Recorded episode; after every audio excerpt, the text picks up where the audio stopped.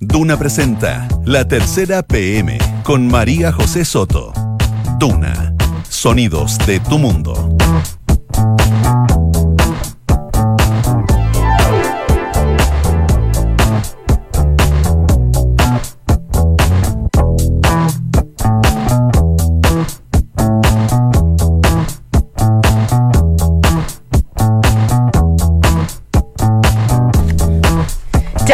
Las 2 de la tarde y un minuto. ¿Cómo está? Bienvenido a la tercera PM en esta en este día miércoles. Hoy es 15 de enero de 2020. Perdón, a esta hora hay 30,7 grados de temperatura en la región metropolitana y se espera para esta jornada una máxima de 33 grados. Para mañana jueves, afírmese porque va a ser más calor aún. Extremas entre los 15 y los 34 grados en la región metropolitana. Eh, vamos a hablar de varios temas en esta edición de la tercera PM. Vamos a partir con la franja electoral, que no tiene plata y además tiene a las organizaciones eh, sociales excluidas en parte de su campaña en la franja electoral. Vamos a hablar del regreso también de Andrés Chadwick, exministro del Interior, de fake news también, y de los artistas internacionales que no quieren venir a Chile. Les vamos a contar. Vamos con los titulares.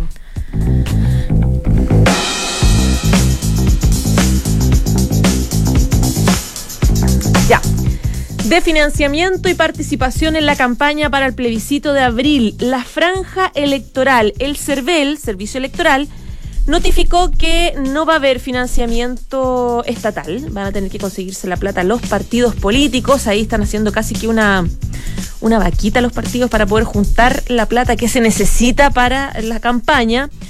Eh, también el Consejo Nacional de Televisión apela a la generosidad de los partidos para incluir a las organizaciones sociales porque el CERVEL excluyó en el espacio de propaganda a estas instancias, solo van a poder participar en la franja los partidos, es decir, los que se inscriban formalmente eh, en, la, en la campaña. Esa va a ser la, esa es la solución, por lo menos que dio el CERVEL, que ha sido bastante cuestionada. Así que no hay plata y la gente civil, digamos, organizaciones civiles, no pueden entrar piden solidaridad a los partidos. Vamos a ver si eso pasa. Andrés Chadwick, ex ministro del Interior, primo del presidente Sebastián Piñera, acusado constitucionalmente por la oposición, se quedó él cinco años sin poder ejercer cargos públicos, fue llamado una vez más por el mandatario. Sebastián Piñera quiere que lidere todo el proceso constitucional de Chile Vamos que básicamente dé directrices, que los ordene. Chadwick sabe y conoce muy bien el tema, es abogado constitucionalista, él ha hecho clases de derecho constitucional. A la UDI le tinca mucho que él lidere este proceso, eh, le tinca también a Evópoli, esa es la pregunta que uno hace. Bueno, más o menos le tinca, no quieren que se mete mucho eh, Andrés Chadwick. Viene Andrés Muñoz a contarnos de qué se trata. Hablando de informes de Big Data, el rol de Quiñenco y del ministro del Interior, Rodrigo Hinspeter, quien trabaja en la compañía, la distancia del exministro con el gobierno post-estallido social. Parece que no está de acuerdo eh, cómo la moneda ha enfrentado esta crisis. ¿Por qué su nombre tiene contexto hoy? porque Interferencia publicó ayer que el conglomerado ligado al grupo Luxich Quiñenco entregó un informe de Big Data al gobierno, el famoso informe, ¿se acuerdan ustedes? En dos reuniones en las que habría asistido el exministro Rodrigo Ginspeter en los primeros días de diciembre, junto con el ex del Interior, Uvilla, Rodrigo Viña, que, que renunció también hace poco, anunció su salida. Después vinieron los comunicados de Quiñenco, que reconoció haber servido de nexo entre Alto Analytics, esta empresa que entregó y elaboró estos informes de Big Data, y el gobierno. Mientras que este último, el gobierno, la moneda, insistió en que el informe no fue encargado por el gobierno de Chile ni financiado con recursos públicos. ¿Quieres saber sobre fake news? Y el daño tremendo que hacen en general a la opinión pública, las famosas noticias falsas que a todos nos han llegado y que al final uno siempre se pregunta eh, cuán responsable debería ser yo de seguir eh, entregándola, o sea, eh, filtrándola, entregándola a mis grupos de WhatsApp si no tengo certeza de que sea real. Bueno, hay una encuesta que se hizo sobre el tema. Reenviar o eliminar. 52% de quienes enviaron un fake news admite que solo la borraron al saber que era falsa. Claro, cuando ya se fue desmentida, pero una noticia que uno no sabe de dónde viene, etcétera, etcétera, generalmente es recomendable no enviarla. Un estudio de CADEM y la Asociación de Mujeres Periodistas indaga en la percepción de los chilenos respecto a los medios ante la crisis. Respecto de las noticias falsas, un 89% cree que afectan a la percepción de la realidad. Es otro de los temas que va a estar disponible en unos segunditos más, todavía no, pero en unos segunditos en la tercera PM del sitio web latercera.com. Más temas. ¿Se acuerda de Luis Ferrer? el exdirector de la ANI, él retoma su vínculo con el gobierno. Ahora va a tramitar querellas de la Subsecretaría del Interior. Va a trabajar seis meses eh, periodo que comenzó ya ahora en enero, en enero, en el 1 de enero, para la Subsecretaría de Interior en la tramitación de causas judiciales. Él em, se dedica a ver casos por infracción a la ley de seguridad del Estado, por lo que pasó en el contexto de la crisis social. Recordemos que el 11 de noviembre pasado, Mans Ferrer presentó su renuncia de la ANI al presidente Piñera, quien la aceptó y puso en su reemplazo a el ex marino Gustavo Jordán. Esto en medio de las críticas que recibió la ANI, el organismo, eh, a propósito de cómo ha enfrentado esta crisis. La jueza Tala, otro de los temas también que van a estar disponibles en el ojo del huracán. ¿Qué pasó realmente en la audiencia del detenido por carabineros eh, de civil? La detención por parte de carabineros del OS9, vestido de civil, de una joven eh, imputado por lanzar una bomba Molotov y se transformó en una avalancha de insultos contra la jueza eh, Atala, Karen Atala, quien estuvo a cargo del control de detención. Se le acusó de que no vio los videos, de no dejar entrar a la familia, pero el audio de esa, audiencia muestra lo contrario. Hoy la Corte de Apelaciones, en un fallo unánime, confirmó la prisión preventiva. Y hablando de Celine Dion, yo le contaba sobre los artistas que no quieren venir. Esta estafa, ayer le contábamos, esta estafa que está investigando la fiscalía porque una productora se había comprometido con traerla a Chile, a, eh, a Casinos Monticello, y finalmente no se pudo. Y Monticello pagó mucha plata a esta productora. Por eso lo está investigando la fiscalía. Bueno, a propósito de eso, hay varios artistas que se vienen pidiendo por parte de productoras, etcétera. Se vienen pidiendo y pidiendo y pidiendo que no son tan especialmente caros y jamás se logra que vengan. Finalmente porque no hay acuerdo de plata, porque les queda demasiado lejos porque la cordillera es demasiado alta, porque Chile está en el extremo sur de América del Sur y hay algunos cantantes que simplemente no quieren cruzar el charco, etc. Entre ellos, Cher, por ejemplo, Neil Diamond, Neil Young, Bruce Springsteen. Bueno, no quieren venir todavía. Ellos se lo pierden. Dos de la tarde, ocho minutos. Vamos de inmediato con los principales titulares que van a estar próximamente en la tercera PM para que usted los pueda leer con calma. Andrés Muñoz, periodista de la tercera PM, está con nosotros. ¿Cómo estás, Andrés? Bien, todo bien. Qué bueno. Corrí, Corrí. Sí, yo lo sé, corriste. hay un problema con los ascensores que se demoran un poco, entonces no es mi, no es mi culpa. Es verdad, no te quiero retar. Sí, sí, Mira, yo, le vamos a explicar a nuestros auditores que nuestras instalaciones de radio están en el piso 10 y eh, la tercera PM está en el piso 15. Entonces, cuando le toca salir al aire a contar su nota, tienen que correr y muchas veces los ascensores se colapsan justo cuando más lo necesitamos. literalmente correr. Pero, bien, estamos acá. Aquí estás con, mucho ánimo. Ya, con mucho ánimo y eh, parece que Chadwick con ánimo, ¿no? Hay novedades con Andrés Chadwick, que uno como que entendió que iba a estar desaparecido un rato. ¿No fue así? Sí, eh, efectivamente, ya en, dos instancias eh, formales, el presidente Piñera eh, nombró a Andrés Chadwick, el ex ministro del Interior, como la persona que el gobierno habría elegido para liberar y procesar todas las propuestas constitucionales que salgan de los partidos de Chile Vamos. Eso es después del plebiscito, en el proceso, antes, antes, durante y después. Es que, claro, porque efectivamente eh, la propuesta que se hace desde la moneda es que em, el sector, la derecha, eh, el gobierno, el oficialismo, tiene que tener eh, un fondo, un fondo de contenidos em, constitucionales sobre modificaciones, cómo, qué se quiere defender, etcétera. De, la actual, de la actual constitución, porque inevitablemente cual sea, cual sea cual sea el resultado de abril, ya sea apruebo o rechazo, eh, ese, por así, por así, decirlo, ese insumo técnico de contenido eh, tiene que estar sobre la mesa, tiene que estar ya más o menos avanzado.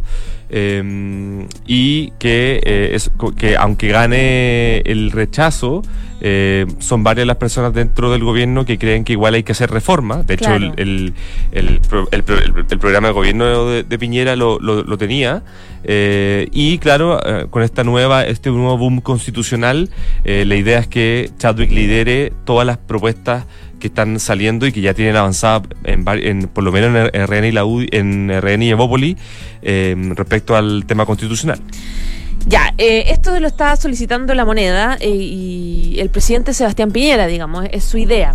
Eh, recordemos que el, propio presidente Sebastián Piñera intervino en una de las crisis como más importantes de, los últimos tiempos de Chile Vamos, entre la UDI y, y Evópoli RN, que congeló su participación el presidente te mandó una propuesta para que se organicen mejor, para que coordinen, para que se junten, etcétera, etcétera. ojo, esa propuesta de, para que se organicen mejor eh, eh, también estuvo detrás de Andrés Chadwick. Ya, da la sensación de que lo que busca un poco la moneda es, es como parte de esto, así como mantener un cierto orden, que no nos peleemos por las distintas propuestas constitucionales, es como una estrategia que busca como buscar consenso. Claro, sí, va en la línea de, tratar de como coordinar eh, el desorden que, se produjo en los últimos meses dentro de Chile Vamos. Eh, pero em, lo que podemos constatar hoy día nosotros es que la idea de Chadwick liderando esta, este grupo de, constitucionalistas o de propuestas que se pueden em, eh, emerger em, cae bien en los partidos de, los, cuatro partidos de Chile vamos no a pesar de que es eh, muy es, es militante UDI eh, tiene una larga trayectoria en, el gremialismo eh, en RN y en Evópoli ven con buen ojo a Chadwick y siempre lo, han, considerado una especie de primus inter pares ¿no? de, de la coalición Em, y en ese sentido, eh, hoy día, si esta propuesta de Piñera que aclaran en la moneda todavía no está cerrada, que hay que afinarla. Eh, recién Piñera la semana pasada se lo propuso a Chadwick em, y el lunes eh, Piñera lo comentó por primera vez a los partidos. Todavía queda mucho por afinar. Em, la propuesta en, en, general, en definitiva, cae bien en los partidos, pero todavía eh, por ejemplo, Evópoli hace la salvedad diciendo hay que ver cómo se desarrolla, porque nosotros como Evópoli, por ejemplo, tenemos eh, una serie de propuestas constitucionales que pueden ser muy distintas a las que tenga RN o la, o la UDI, eh, y hay que ver cómo se materializa esa coordinación. todavía es muy está en pañales, por así decirlo. Ahora, eh, la pregunta que uno se hace de inmediato es, ¿Andrés Chadwick genera consensos? ¿Es alguien que uno diga, sí, le vamos a hacer caso? Sí, creo que lo que diga él, los resúmenes que haga de, los distintos proyectos constitucionales que vengan saliendo, lo que él defina como ecuánime es lo que va a ser considerado. No sé, uno piensa en Evópoli, por ejemplo. Si, uno recuerda la, Recordemos que Chadwick se fue medio como raro con Evópoli cuando salió de, cuando fue acusado constitucionalmente, ¿te acuerdas? Sí, pero pero eh, pero pero no sé si... claro, que era, era la crítica que se le hacía cuando decían de que Blumen no se le había jugado eh, al 100% por la defensa de Chadwick y al ser Evópoli se le critica a Evópoli. Pero lo que uno puede conversar con eh, miembros de Evópoli o en Ala Raimate y el senador Felipe Cast también, entre, entre otros, es que hay una buena valoración de, él. Em, le reconocen su trayectoria política y de hecho son varios los que han, han dicho que eh, han, sacado a, luz eh, toda la experiencia como parlamentario que tuvo Chadwick, que participó en, toda su, en todos sus periodos parlamentarios en la Comisión de Constitución.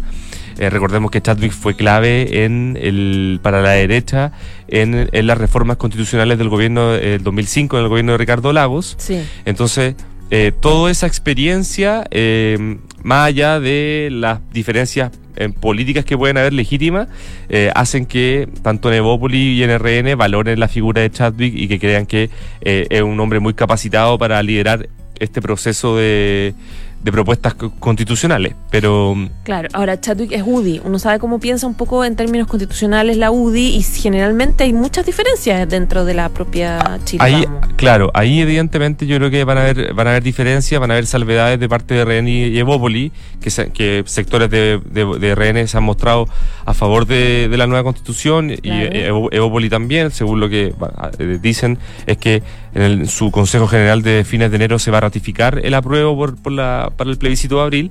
Em, y eso, claro, esas diferencias de Chadwick que eh, me imagino defiende aún, eh, va a defender la constitución actual. Eh, a diferencia de otros en su sector, pues, va, va a generar molestias, pero em, su rol, según, lo, según así lo, lo, demuestran en la moneda o lo indican en la moneda, va a generar más, va a ser un rol más de moderador y de coordinador. Eh, las propuestas constitucionales van a, van a salir de los partidos, ¿no?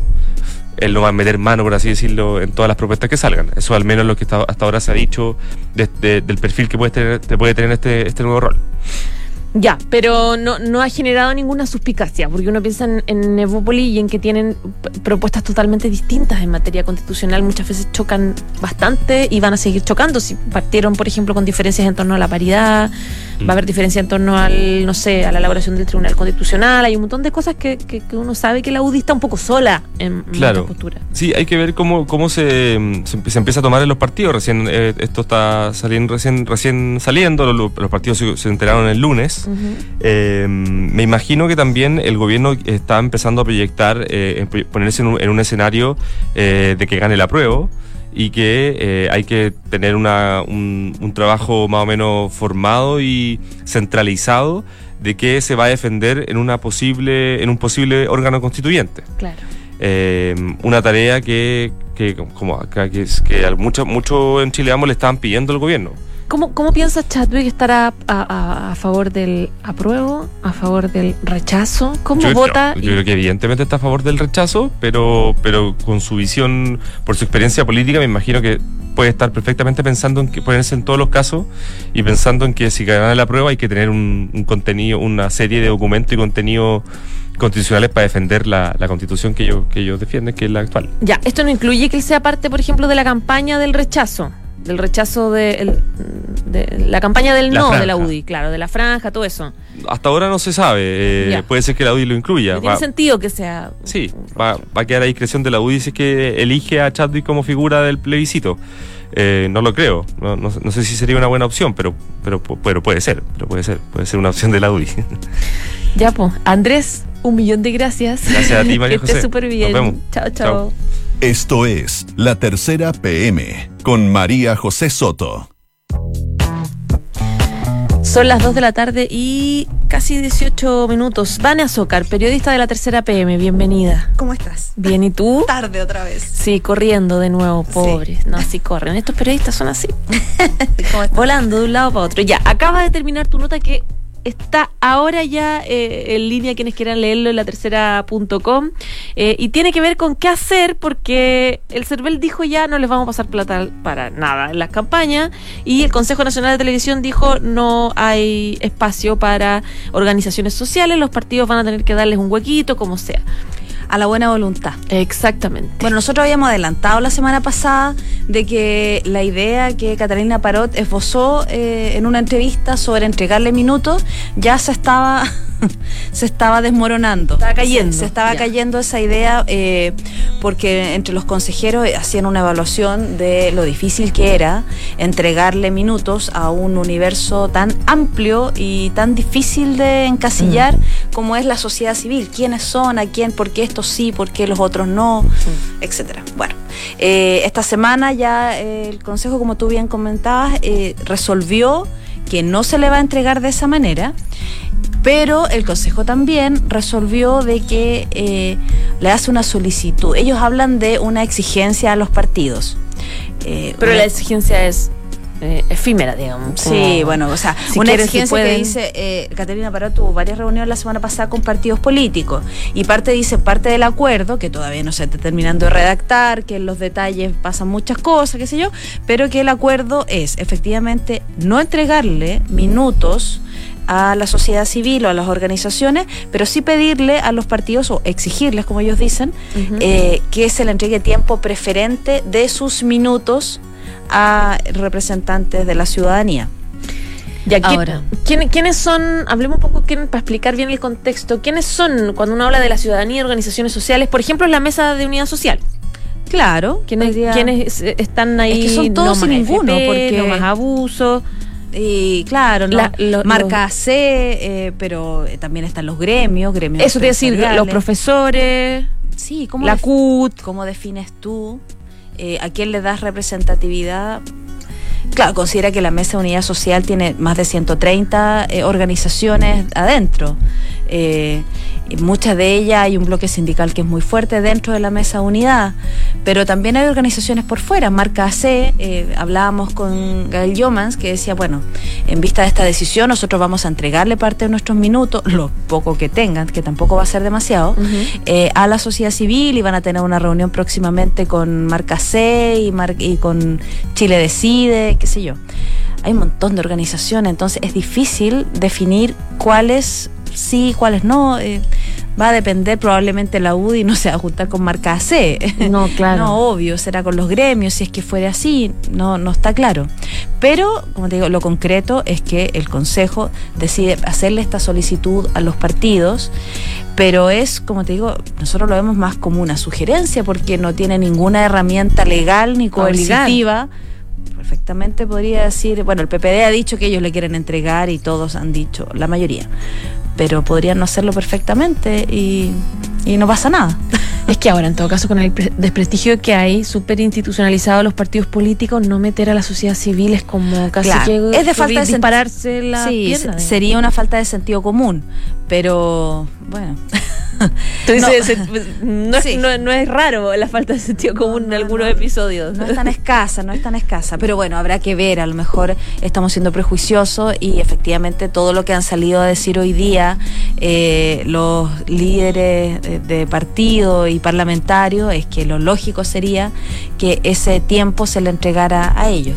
Vale, ¿cuánto, ¿cuándo empieza la franja? ¿El 27 de febrero? El 27 de marzo. Ah, el 27 de marzo. La, ah, la campaña empieza el 26 de febrero y la... Ahora, en el CERVEL hacen una precisión ¿ah? eh, a todos nosotros los periodistas de que no debiéramos hablar de campaña, sino que porque no hay candidatos, tenemos que hablar de propaganda, periodo de ah. propaganda. Ya, y el periodo de propaganda de franja televisiva empieza el 27 de marzo. Y son 30 minutos en la que todos los canales de televisión abierta claro, se eh, suman. Y se dividen 7 minutos y medio para la opción apruebo, 7 minutos y medio para la opción rechazo, asamblea, no, convención constituyente o convención mixta, que incluiría parlamentarios. Se divide en cuatro el bloque. Claro, y ahí es donde varios como eh, conversamos sobre en el fondo la convención constituyente y la convención mixta es voto apruebo. Claro. en el fondo, en la práctica, el voto apruebo mm. va a tener más espacio porque. Claro. Claro. Es, de alguna forma claro, porque el voto apruebo es decir, después de esto vienen las qué tipo de convención quieren. Exactamente. Y ahí, bueno, eh, también se decidió ayer, hoy día lo marca la tercera, eh, que se cumple la solicitud de Mario Desbordes, el presidente RN, que decía, yo tengo parlamentarios que están por el rechazo, y tengo, que en realidad son la mayoría, eh, y tengo parlamentarios que están por la opción apruebo, por lo tanto mi partido tiene derecho a estar en las dos franjas. Cosa que va a poder va a poder, va a poder. Eh, conversamos también con Evópoli y en la Raimate decía, bueno, nosotros vamos a esperar a ver qué hacemos con la franja.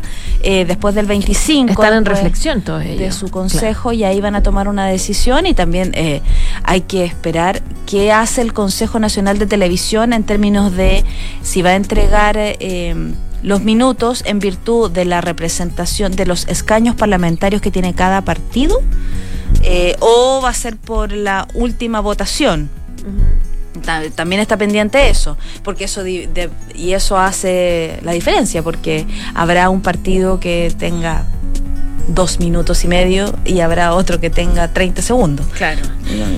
El otro problema importante es el que ha anunciado el CERVEL y tiene que ver con que no va a haber financiamiento. Que uno dice, pero hay muchos que dicen, pero ¿por qué tienen que estar el Estado financiando a los partidos? Es que es súper sano porque eso evita que los partidos salgan a buscar platas de empresas, de quienes tienen intereses, intereses creados, digamos. Bueno, en este caso no va a haber financiamiento estatal, eh, por lo tanto los partidos se están preguntando ¿de dónde sacamos las plata? leí, alcancé a leer el inicio de tu nota, que es muy chistoso, donde el presidente del PP Heraldo Muñoz decía, ya, pues suelten el... Saquen los cocodrilos ustedes, le decía a los dirigentes, sáquense los cocodrilos del bolsillo. Pongamos buena voluntad, pongamos, pongamos más que buena voluntad, pongamos algo de plata. Exacto. ¿Qué va a pasar eso en todos lados. Ya, y, y, tú pusiste una cifra de cuánto, ¿qué dijo Heraldo Muñoz de cuánto cuesta una franja electoral? No, no lo dijo Heraldo Muñoz. Hay ah, una cifra que se está manejando dentro de la oposición, gente que conoce de de procesos eh, de campaña. ¿Ya? Eh, nosotros conversábamos también hace un par de días con eh, Carlos Ominami, el ex senador que fue un activo en la campaña del no. y claro, la gente que sabe dice, esto va por, por el millón de dólares. Sí, una campaña bien Súper hecha. Cara. Sí, po, ¿Por qué, tan- ¿Por qué tanta plata? ¿Por, porque Bueno. a nivel nacional? ¿Porque incluye la franja? ¿Porque incluye Igual Paloma? son ¿Porque 30 incluye... minutos y porque si la quiere, o sea, siempre puede hacer una cosa clase B que saldría Más, más ordinaria, dices No, tú. por supuesto. o sea, unos No, es que después de, después de la franja del no de lo- del, del plebiscito eh, es como un poco Claro. indigno ser algo peor. Sí, pero entonces, bueno, eh, también Ominami decía hace un par de días, también en la tercera PM, que aquí se está corriendo el riesgo, de no se está haciendo nada, y se está corriendo el riesgo de que en esta oportunidad la campaña por el no sea de súper buena factura y la Claro. campaña por el apruebo, que nadie sabe dónde van a sacar plata, sea menos que clase B. Claro, Eh, sí, una cosa po- mal sí. hecha. Uy, qué terrible Ahora, sería. No va a haber la no. financiamiento, pero va a haber un techo de gasto. Que igual, porque claro, hay eh, sectores empresariales que tienen muchos recursos y que podrían poner la vida en una opción que probablemente sea el rechazo, versus la otra que puede haber, eh, la oposición está bastante alineada en el apruebo, pero bastante... Pero ¿cómo manejar eso? ¿Cómo, mane- desfinanciada. ¿Cómo regular el uso del gasto? Bueno, eso es parte de las materias que ya está trazado eh, el ministro Ward eh, y que ya debería haber cierta claridad en estos días.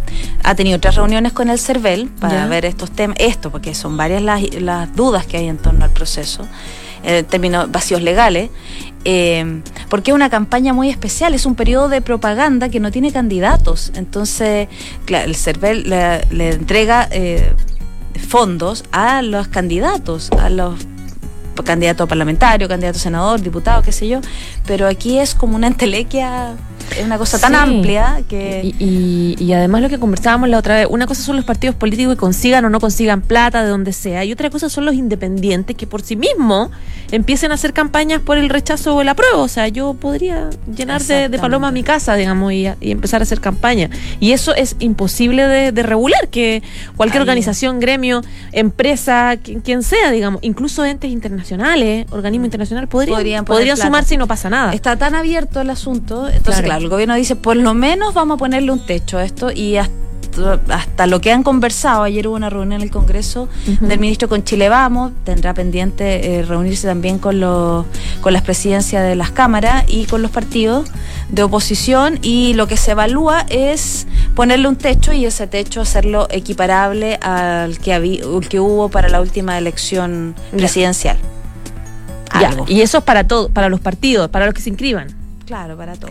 O sea, en el fondo, la opción apruebo no podrá gastar más, Más que de- lo que el límite de gasto Claro. en la última elección Ah, de la opción de Piñera o Bachelet. O sea, Claro, están, están atrasados. Tiene que terminar esto antes que termine el, el año legislativo que termina a fines de enero. Están muy atrasados, muy atrasados. Y lo que nos decían el otro día, eh, si uno quiere hacer algo bien, bien hecho, Mm. ya a esta altura, 90 días antes, Mm. eh, hay que tener claridad de, primero, qué quieres decir, eh, cómo lo quieres decir, a dónde lo quieres decir, y, y no hay nada de eso. O sea, hasta Son el momento complejas. nosotros conversamos con varios y han contactado agencias. No, todavía no, todavía no. Ya, pues veremos qué pasa. Va a ser entretenido sin ver las dos franjas. Vamos a ver cómo salen. Exacto. ya, van a socar un millón de gracias. Gracias por correr, por bajar corriendo Sí, asesor, pues. etcétera. Que esté súper bien. Chao, chao.